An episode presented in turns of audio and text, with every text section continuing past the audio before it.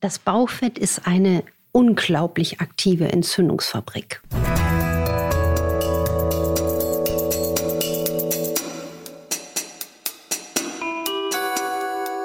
Dr. Anne Fleck, Gesundheit und Ernährung mit Brigitte Leben.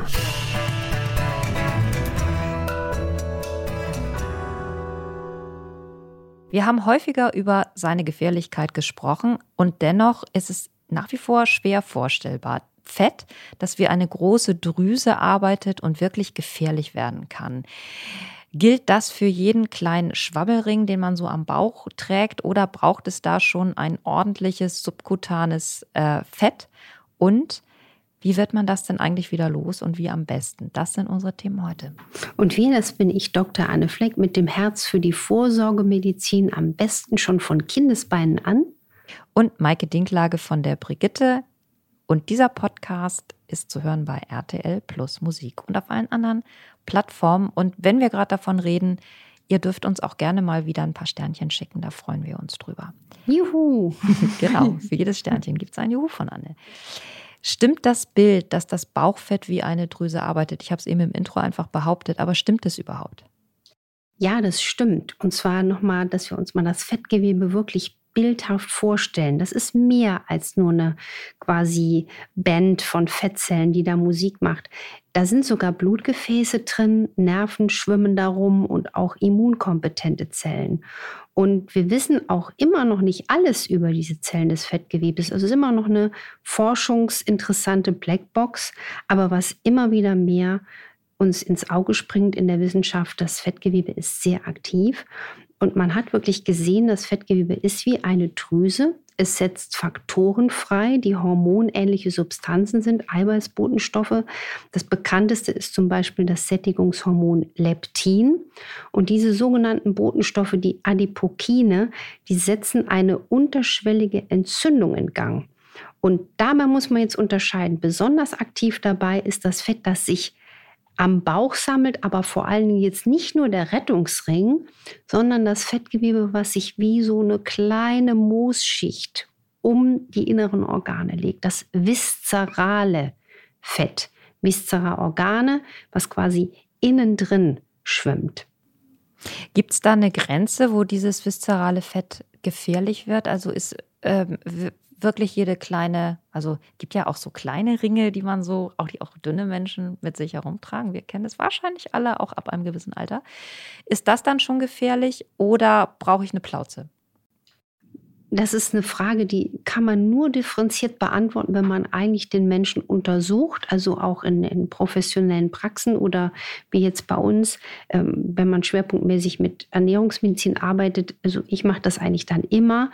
Ich stelle Patienten auf eine äh, Waage, die die genaue Körperzusammensetzung misst. Und da kann ich wirklich den Anteil des viszeralen Bauchfettes bestimmen. Ja? Und da sieht man dann, es gibt ja auch Menschen, die sind eher ein bisschen größer und stärker, haben aber interessanterweise gar nicht so viel viszerales Bauchfett. Und dann gibt es Menschen, die sind normalgewichtig und haben aber mehr viszerales Bauchfett im Körper. Und so kann man das dann in Abhängigkeit von Alter, Größe und Gewicht einordnen, ab wann ist es gefährlich.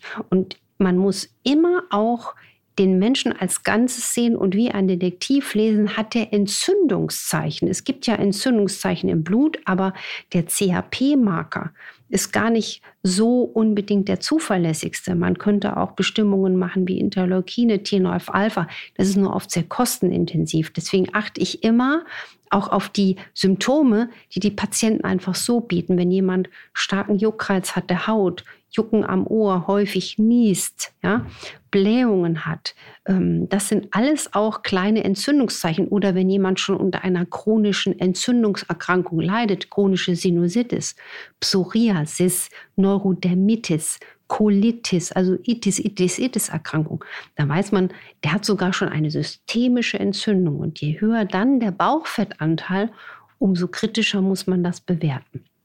Du hast es eben schon angedeutet, aber vielleicht noch mal genauer. Warum ist gerade das Fett am Bauch so ein hervorragender Produzent von entzündungsfördernden Substanzen und nicht zum Beispiel das Fett am Gesäß? Oder ist es das auch, nur wir haben es nicht so in der Betrachtung? Nach jetzigem Stand der Forschung ist es vor allen Dingen wirklich das Bauchfett. Und hier sollte man auch noch mal differenzieren, was ist jetzt das Maß für zu viel Bauchfett? Man kann da auch noch mit den Kriterien arbeiten wie den Taillenumfang zu Rate ziehen. Da gibt es diese Maße für Männer über 94 Zentimeter gilt da als kritische Zone, bei Frauen über 80 Zentimeter. Ich möchte aber hier auch gleich noch eine gute Nachricht nachladen.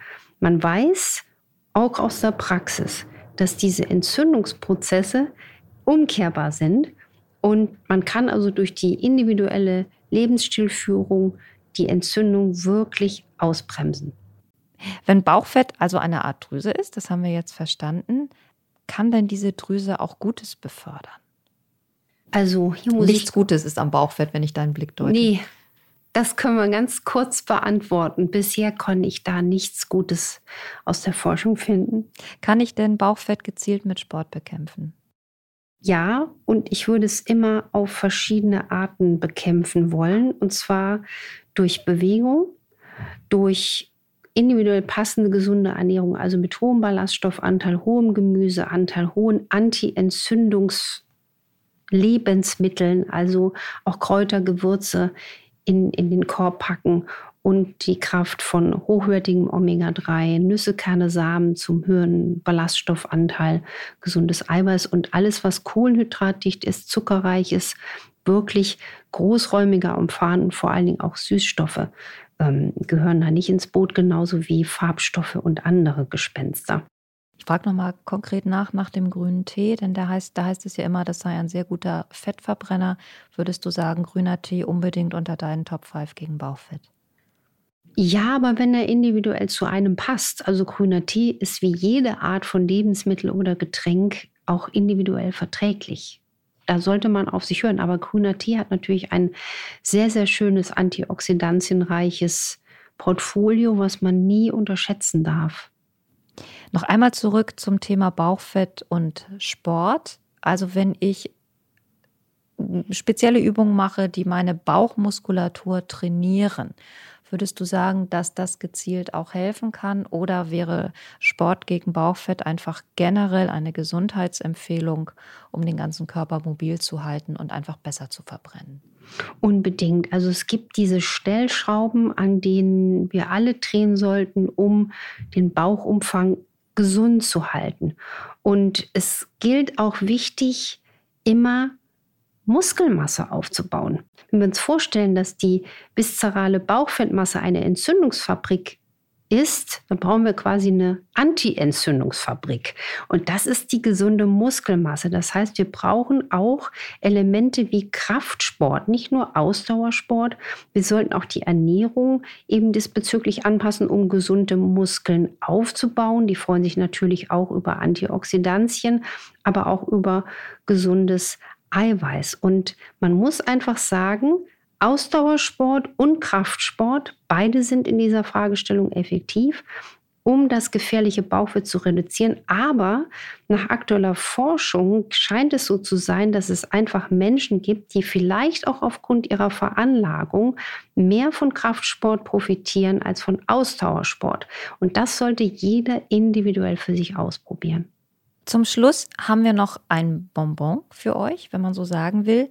Von Anne gibt es ja ein Online-Programm. Wir haben das vor zwei oder drei Folgen schon mal erwähnt. Das heißt, das 17-Tage-Programm Fett weg, die länger Leben Formel von Doc Fleck. Passt ja zu unserem Bauchfettthema, was wir eben ähm, besprochen haben. Das ist ein Online-Programm, das mit 25 Videos quasi dein spannendstes Wissen direkt aus erster Quelle mitteilt. Du bist dabei. Anne, magst du noch mal zwei Sätze dazu sagen? Also das Online-Programm ist für alle die, die sagen, ich möchte jetzt wirklich aktiv mein Leben in die Hand nehmen, so eine schnelle Rampe zur Gesundheit und die sich auch schwer tun, vielleicht nach gehörtem oder gelesenem Wissen wirklich ins Handeln zu kommen. Und da ist das wirklich das ideale Stützrad, um loszulegen. Wir können das hier nur ganz kurz anreißen, aber wenn ihr mehr dazu wissen wollt, dann guckt doch bitte auf brigitte.de slash docfleck. Und das Tolle ist, wir verlosen fünfmal diesen Kurs kostenlos, also Verlosung halt. Ihr könnt einfach auch da bei brigitte.de slash docfleck gucken. Da kriegt ihr alle Infos, da könnt ihr mitmachen und wir drücken ganz, ganz doll die Daumen, dass ihr bald bei Annes Gesundheitskurs dabei seid. Denn das wird Spaß machen und es wird effizient sein und ihr kriegt halt richtig viel Anne Fleck. Genau. Wo Doc Fleck draufsteht, ist Doc Fleck intensivst drin. Es war eine Menge Arbeit, aber von der Resonanz hat sich's gelohnt. Ich freue mich auch, wenn viele Menschen davon profitieren können. Ganz sicher profitiert ihr von der nächsten Folge. Wir machen noch ein großes Geheimnis daraus, was es sein wird, aber es ist etwas, was wahrscheinlich viele von euch kennen. Wir melden uns nächste Woche wieder, freuen uns jetzt schon darauf und macht es gut. Bis dann. Bis dann und macht was draus. Tschüss.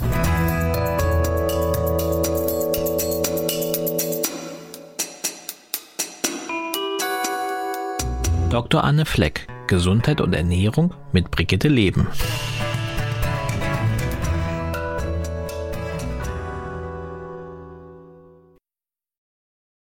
Dieser Podcast ist eine Produktion der Audio Alliance.